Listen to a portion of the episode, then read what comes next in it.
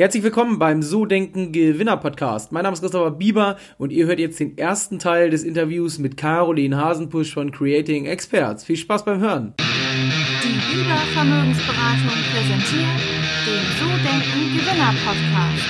Vermögensberatung für Unternehmen und Unternehmer in Hamburg.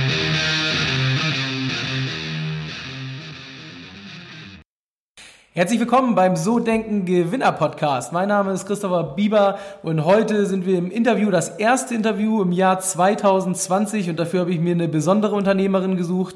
Ähm, sie ist mit ihrem Partner zusammen seit 15 Jahren schon im Marketing tätig, äh, hat mittlerweile mehr als acht Mitarbeiter im Team und hat sich spezialisiert auf das ganze Thema Unternehmerwissen, Mindset, Vertrieb, Entscheidungsfindung. Also man kann kurz und knapp sagen, so ein bisschen das Thema Consulting für Experten, also auch für Unternehmer. Und ich freue mich ganz herzlich heute bei mir im Podcast zu haben, Caroline Hasenpusch. Herzlich willkommen, Caroline. Schön, dass du da bist.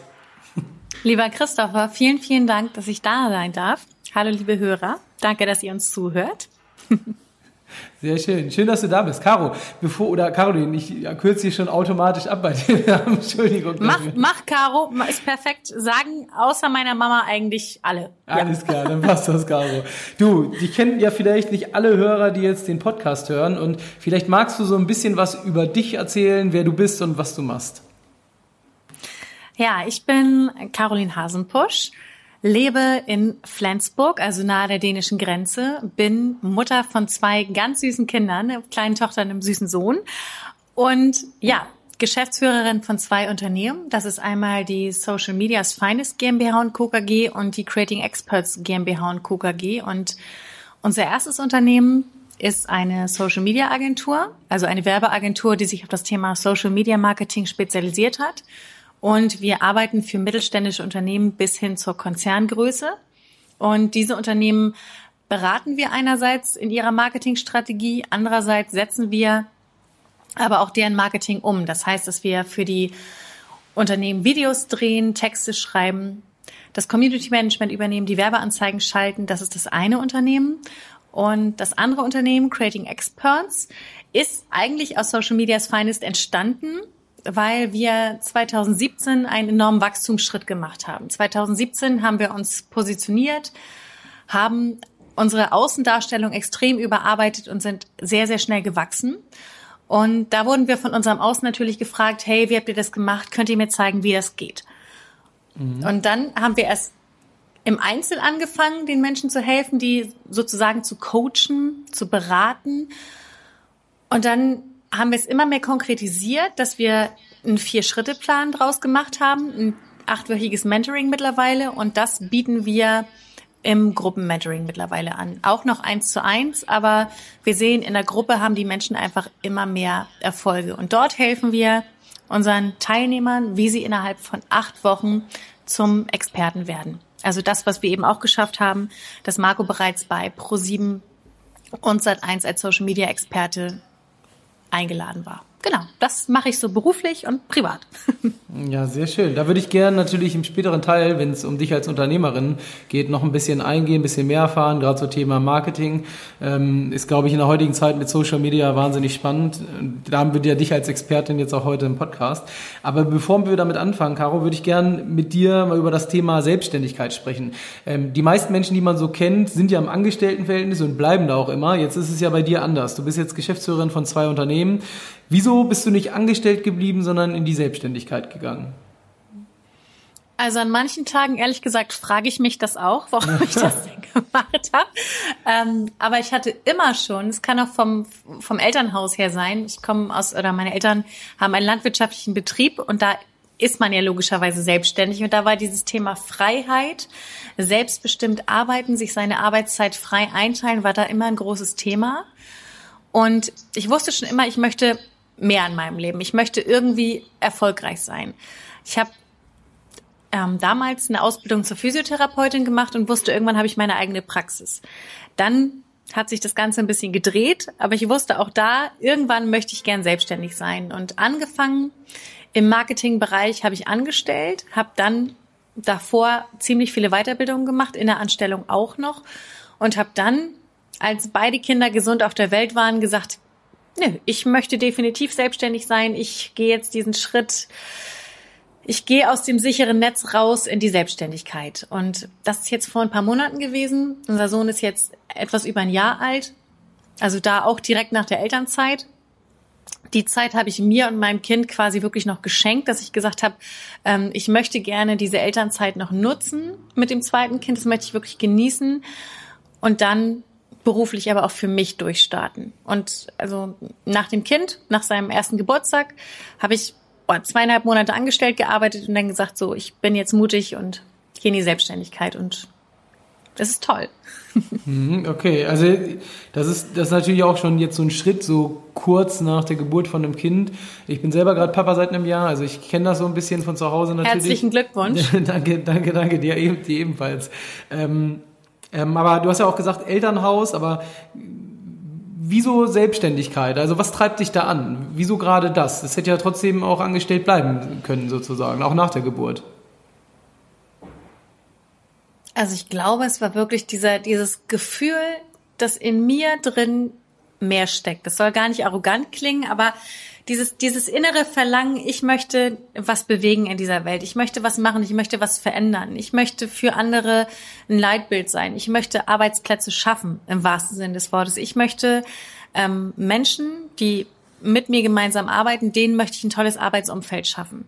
Und ich möchte selber bestimmen, was sind die Qualitätsstandards im Unternehmen. Und ich glaube, in der Angestelltenposition, klar, ich kann eine Führungsposition übernehmen, aber ich habe ja niemals die hundertprozentige Freiheit. Natürlich habe ich dann auch nicht die hundertprozentige Verantwortung. Wenn es hier irgendwie schief geht, wenn es schlecht läuft, dann haften Marco und ich dafür. Also wir haben eben auch die Verantwortung für die Mitarbeiter, für die Kunden. Aber ich habe immer gesagt, das möchte ich gerne. Und nach dem zweiten Kind war dann wirklich dieser Ruf so stark, dass ich gesagt habe, so, ich mache das jetzt. Hm, okay, also dann wirklich die Entscheidung raus. Und du hast ja gesagt, deine Eltern hatten einen landwirtschaftlichen Betrieb und du bist vielleicht auch so ein bisschen von zu Hause aus geprägt worden. Ähm, meinst du denn so, dieses Unternehmergehen, dieses Unternehmertum ist angeboren oder das, also es wird einem in die Wiege gelegt, quasi mit der Muttermilch? Oder meinst du, man kann trotzdem sich auch, wenn man jetzt nicht aus dem klassischen Unternehmerhaushalt kommt, sich dorthin entwickeln? Also ich glaube nicht, dass ähm, es ausschließlich das Elternhaus ist. Das glaube ich nicht. Ich kenne auch oftmals das Beispiel, die Eltern sind selbstständig und die Kinder sagen dann, um Gottes Willen, ich will mich niemals selbstständig machen. Ich möchte gern angestellt arbeiten. Ich glaube, das ist eine Typenfrage. Eine Typenfrage, was bin ich für ein Menschentyp und ähm, was fühle ich auch in mir drin und was ist mein persönlicher Wert? Ist mir dieser, dieser Wert ähm, Sicherheit wichtig? Oder ist mir dieser Wert Freiheit und Selbstverwirklichung wichtig? Also ich glaube, das ist ein Persönlichkeitsthema und ein Wertethema. Natürlich auch, klar, wenn du Selbstständigkeit durch die Eltern schon kennst und die das positiv geprägt haben, dann klar, kann ich mir vorstellen, dass es auch einen reizt, weil man es halt schon kennt. Aber mhm. andersrum geht's natürlich auch, dass die Eltern eben selbstständig sind, scheitern und dem Kind sagen, um Gott, mach dich nie selbstständig zum Beispiel. Okay, also du meinst, das ist nicht unbedingt angeboren, vielleicht eine Hilfe, aber schon so ein Stück weit auch erlernbar. Definitiv. Also ich glaube, das ist wie gesagt in uns drin. Also dass wir das mhm. spüren. Bin ich eine, bin ich, habe ich das Gefühl oder habe ich das Gefühl, ich möchte Menschen führen? Habe ich das Gefühl, ich möchte mich weiterentwickeln? Habe ich das Gefühl, ich will mehr? Und ich glaube, das merken Menschen schon ganz früh, ob sie das in sich haben oder nicht. Man merkt ja jetzt schon, wenn ich mit dir so spreche, da ist schon relativ viel auch in dir. Das, das hört man schon so raus, diese Begeisterung und so ein Stück weit die Leidenschaft. Ähm, wenn wir mal so das, das Stichwort Vision, Ziele uns anschauen, wie wichtig sind Ziele in deinem Leben? Für mich sind Ziele der absolute Motor, der Antrieb. Also was für uns damals der Shift war. Die ersten Jahre der Selbstständigkeit liefen so naja. Und dann ab 2017 ging es wirklich durch die Decke. Was haben wir 2017 gemacht? Wir haben uns überlegt, wo wollen wir genau hin? Was ist das Ziel? Was ist die Delle, die wir ins Universum hauen wollen, sozusagen, à la Steve Jobs? Was wollen wir erreichen? Dass wir uns darüber mal klar geworden sind, das schriftlich fixiert haben und dann uns auch entschieden haben, hey, genau das wollen wir erreichen. Das ist unsere große Vision vom Leben. Wie du im Vorgespräch gesagt hast, Thema finanzielle Freiheit. Das ist ja auch, aber wie sieht diese finanzielle Freiheit aus? Wie sieht mein Tag dann aus? Und sich das wirklich mal aufzuschreiben und sich dann im nächsten Step zu überlegen, will ich das wirklich? Also bin ich bereit, den Preis dafür zu zahlen oder will ich es nicht? Wir haben entschieden, wir wollen den Preis dafür zahlen. Wir wollen das auf jeden Fall. Deshalb gehen wir die richtigen Schritte und geben da in der Richtung Vollgas. Mhm, und dann geht's dann nach dieser großen Vision geht's ja darum, wie erreiche ich diese Vision? Und da finde ich dann Teilziele sinnvoll. Zu gucken, pro Jahr, sich pro Jahr Meilensteine zu setzen und diese Meilensteine dann mit entsprechenden Strategien zu erreichen. Als Beispiel, dass wir gesagt haben, wir möchten gerne noch drei Mitarbeiter letztes Jahr einstellen, haben wir geschafft. Dieses Jahr haben wir auch wieder eine Zahl an Mitarbeitern, die wir gerne einstellen wollen und sich das ganz klar auf die Agenda zu setzen. Ja. Oder Umsatzziele zum Beispiel. Also es konkret zu machen sozusagen. Ja. Jetzt, ähm, da habe ich noch mal kurz eine Nachfrage. Also wir haben im Vorfeld schon drüber gesprochen. Ähm, Zielplanung sind ja, glaube ich, ein wichtiges Thema, wenn man Unternehmer ist. Man muss halt wissen, wo man hinkommen will am Ende des Jahres, sonst sonst wird das auch aus meiner Sicht nichts. Also ähm, jetzt haben ja die meisten schon so Ziele im Kopf und sagen, ich möchte mal gern dies oder möchte mal gern das. Und du hast ja auch gesagt, mit Teilzielen kann man es konkreter machen. Aber was ja vielen immer fehlt, das stelle ich so fest, ich habe ja auch relativ viele Unternehmer an der Kundschaft, ist dann wirklich so diese konkrete Umsetzung. Wie finde ich denn Mitarbeiter? Wie mache ich denn mehr Umsatz? So hast du da noch mal gerade, wenn wir dabei sind, so einen Tipp? Wie habt ihr das gemacht? Also wodurch ist bei euch so diese konkrete Handlung entstanden? Also was wir festgestellt haben, wir brauchen definitiv Deadlines. Weil sonst ist es dieses typische, ich schieb das Ziel, ach ja, wenn, wenn was dazwischen kommt, dann, ja, dann mache ich das später, dann mache ich das später und auch später wird dann irgendwann nie. Also sich wirklich als erstes eine konkrete Deadline zu setzen, das Ziel möglichst nach der Smart-Formel zu ähm, formulieren und dann eben eine Strategie dahin. Und zum Thema Mitarbeiter haben wir uns überlegt, okay, wie sieht denn der ideale Mitarbeiter für uns aus? Was, welche Werte hat der? Wie ist der von der Persönlichkeit her? Und welche Stellenprofile haben wir? Und dann eben damit auch nach draußen zu gehen, zu schauen, hey, wie können wir die erreichen? Können wir zum Beispiel Werbeanzeigen auf Instagram schalten? Können wir in bestimmte Facebook-Gruppen reingehen und dort ähm, Stellenanzeigen posten? Können wir auf ähm, Portalen wie Xing uns mal umschauen und da eventuell ja jemanden anschreiben? Oder können wir einen Headhunter uns buchen, dass der uns jemanden sucht für das entsprechende Stellenprofil? Und dann haben wir uns ein Verfahren überlegt, wie wir eben auch testen können, ist es der richtige Mitarbeiter, dass die eben so ein, wenn ein Bewerber kommt, dass der so ein ja, Einstellungsverfahren durchläuft. Erstmal zu gucken, also dass die ausgesiebt werden, dass am Ende hoffentlich der perfekte A-Mitarbeiter da ist, der dann auch gerne im Unternehmen bleiben möchte. Mhm, okay. Also ich glaube, sich, sich eine Strategie zu überlegen, also erstmal zu wissen, was ist mein Ziel?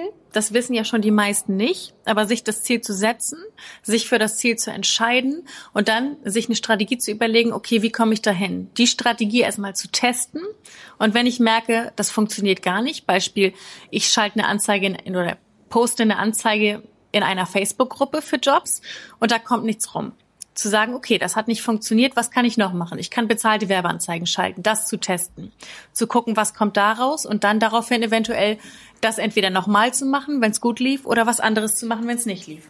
Also Trial and Error Prinzip. Okay, also so lange, bis es dann funktioniert. Ähm, Finde ich spannend. Ich, ich werde so im zweiten, dritten Teil sprechen wir da auch noch mal ein bisschen intensiver drüber. Gerade so das Thema Social Media, da ist ja, glaube ich, heutzutage bei den meisten Unternehmen auch mittlerweile ein großer Schwerpunkt drauf. Aber ich würde gerne noch mal ein bisschen über dich sprechen, über dich als Person. Ähm, und du hast es gerade schon hier und da gesagt. Ich glaube, so, wenn man gerade so in die Selbstständigkeit geht, äh, hast du ja gesagt, da gab es auch schon so Tage, wo du überlegt hast, ob es überhaupt das Richtige war. Aber was, was machst du denn, um dich zu motivieren, wenn du einen richtig schlechten Tag hast? Du wachst morgens auf, ist vielleicht leicht erkältet oder keine Ahnung, man hatte einen Misserfolg am Vortag. Was, was machst du, um dich zu motivieren? Gibt es da irgendwie so ein ja, Ritus, irgendwas, was du morgens machst, ein Ritual, irgendwelche Gewohnheiten, um dich da wieder rauszukriegen? Gibt mehreres. Also ich muss da jetzt auch ehrlich sein, als Frau, als Mama, wir haben immer noch dieses typische Rollenbild, dass die meisten Frauen im Haushalt mit Kindern einen Tick mehr machen. Aber das wollen wir Frauen ja meist auch. Deshalb ist mein habe ich nicht so einen typischen Ablauf. Aber was ich meine SOS-Tipps, wenn es gerade richtig schlecht läuft, ist ähm, einmal, wenn ich die Zeit habe, dass ich dann raus in die Natur gehe, dass wir haben nahegelegenes Waldstück, dass ich da dann wirklich mal spazieren gehe und da mich wieder runterreguliere, zum Beispiel mit einem guten Podcast auf den Ohren, mit guter Musik auf den Ohren, mit einem Hörbuch, das mich weiterbringt. Das ist das eine. Und das andere, wenn ich weiß, okay, ich muss jetzt performen, ich muss jetzt abliefern, jetzt ist gleich der Termin, obwohl du schlechte Laune hast, dann ist es, ähm, sich Musik anzumachen, die einen motiviert auf der Fahrt zur Arbeit. Das ist bei mir aktuell Erfolg ist kein Glück von Contra K. Das höre ich total gerne. Das höre ich dann. Und dass ich mich mit meiner schlechten Laune verabrede oder mit meinen Ängsten, dass ich sage, jetzt habe ich gerade keine Zeit, aber heute Abend 21 Uhr bis 21.30 Uhr verabrede ich mich mit meiner Angst, setze ich mich vor den Fernseher mit der Schachtel Pralinen zum Beispiel und gucke mir eine Serie an und habe dann schlechte Laune oder was auch immer, dass man eben sagt, okay, ich, also ich schluck die Angst nicht runter, sondern ich verabrede mich mit mir selber und um 21 Uhr kann ich ja immer noch, kann ich dann ja gucken, als Beispiel, ist die Angst, die schlechte Laune, ist das noch da? Also nehme ich diesen Termin jetzt wahr oder ist es schon wieder verflogen? Mhm. Okay, also ansonsten, was mir ansonsten noch mega hilft, ist das Thema Dankbarkeit. Also so Dankbarkeitsrituale regelmäßig aufzuschreiben, wofür bin ich dankbar und dass ich mir meine Ziele eben auch regelmäßig aufschreibe und regelmäßig visualisiere, wo will ich hin und warum mache ich das Ganze. Okay, ja, spannend. Ich finde das gerade mit den Entscheidungen eine ganz witzige Geschichte. Also so bewusst sozusagen zu entscheiden, hey, es gibt zwar jetzt gerade Probleme, aber die sind jetzt gerade einfach da, man kann es eh nicht ändern und wir gucken heute Abend, ob es dann immer noch so negativ ist, sozusagen. Es ist ja, was, was will ich denn machen, wenn ja. ich, wenn, wenn ich morgens aufstehe mit dem falschen Fuß, das kennt jeder, dann nerven meine Kinder mich eventuell oder ich habe gerade in dem Moment Streit mit meinem Partner. Ähm, und ich habe aber um, um neun Uhr einen total wichtigen Kundentermin. Dann kann ich nicht oder ich sollte nicht dann sagen, ja, dann sage ich den Kundentermin ab, weil mir geht's schlecht, weil ich bin jetzt krank. Nein, dann muss ich performen, dann muss ich abliefern, wenn ich mein Ziel erreichen will. Oder ich habe mich ja entschieden, ich will dieses Ziel erreichen, also ist die Konsequenz, ich liefere ab. Mhm. Ne? Also dann ist es für mich so positive Musik, zu sagen, okay, die schlechte Laune, die schiebe ich jetzt auf später. Ähm, dann setze ich mich mit mir und meinen Problemen auseinander, aber jetzt ziehe ich halt durch und perform. Ist nicht immer einfach, aber kann man lernen. Ja, finde ich eine gute Geschichte. Ja, kann ich unterstützen. Ähm, wie ist es denn, wenn du wirklich dann mal einen Misserfolg hast? Also du hast um 9 Uhr den Riesenkundentermin und der geht komplett schief. Wie gehst du mit Misserfolgen um? Was machst du dann? Was ich mit Misserfolgen mache? Ähm, ich durfte lernen, mich davon abzugrenzen. Am Anfang habe ich mir das immer sehr, sehr zu Herzen genommen und immer gedacht, ähm, das geht gegen mich. Da habe ich gelernt, mich abzugrenzen, zu sagen, es ist jetzt passiert, aber was kann ich daraus lernen? Wofür war das gut? Mhm. Und machst du denn auch was, also gehst du dann wirklich in die Fehleranalyse, reflektierst nochmal, änderst auch was oder einfach Haken dran und nächster? Ähm, es kommt darauf an. Ich bin eher so der Typ, ehrlich gesagt, Fehleranalyse. Die mache ich dann am liebsten auch gleich sofort. Manchmal passt es nicht, weil eben Termin nach Termin. Aber ansonsten mache ich das sehr gerne abends, dass ich eben überlege, hey, wie war der Tag heute nochmal reflektieren? Was war gut, was war schlecht, was hätte ich besser machen können? Ähm, dass wenn ein Termin negativ ist, dass ich das nicht mit durch den ganzen Tag trage, sondern dass ich sage, ich hake den Termin jetzt ab analysiere ihn später und gebe jetzt im nächsten Termin mein Bestes. Wieder mein Bestes. Weil was kann der zweite Kunde dafür, dass es mit dem ersten schlecht lief? Es wäre unfair dem, der zweiten Person gegenüber, nur weil ich wegen der ersten Person schlechte Laune habe. Mhm. Und da immer wieder neutral ranzugehen. Und da hilft mir wirklich durchatmen, einfach mal so das alles rauslassen, auch mal wieder kurz an die Natur, in die Natur gehen, wirklich mal so ein Lied hören, was vielleicht ein bisschen impulsiver ist und dann weiter. Aber wenn ich die Zeit habe, mache ich auch sehr, sehr gern die Analyse.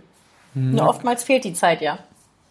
Das war's schon wieder. Das war der erste Teil mit Caroline Hasenpusch von Creating Experts. Ich hoffe, dir hat's gefallen. Wenn es dir gefallen hat, wie immer, hinterlass gerne eine 5-Sterne-Bewertung bei iTunes, schreib eine Rezension, abonniere den Podcast und empfehle ihn gerne weiter. Und ich freue mich, wenn du nächste Woche zum zweiten Teil wieder mit dabei bist. Ciao, ciao.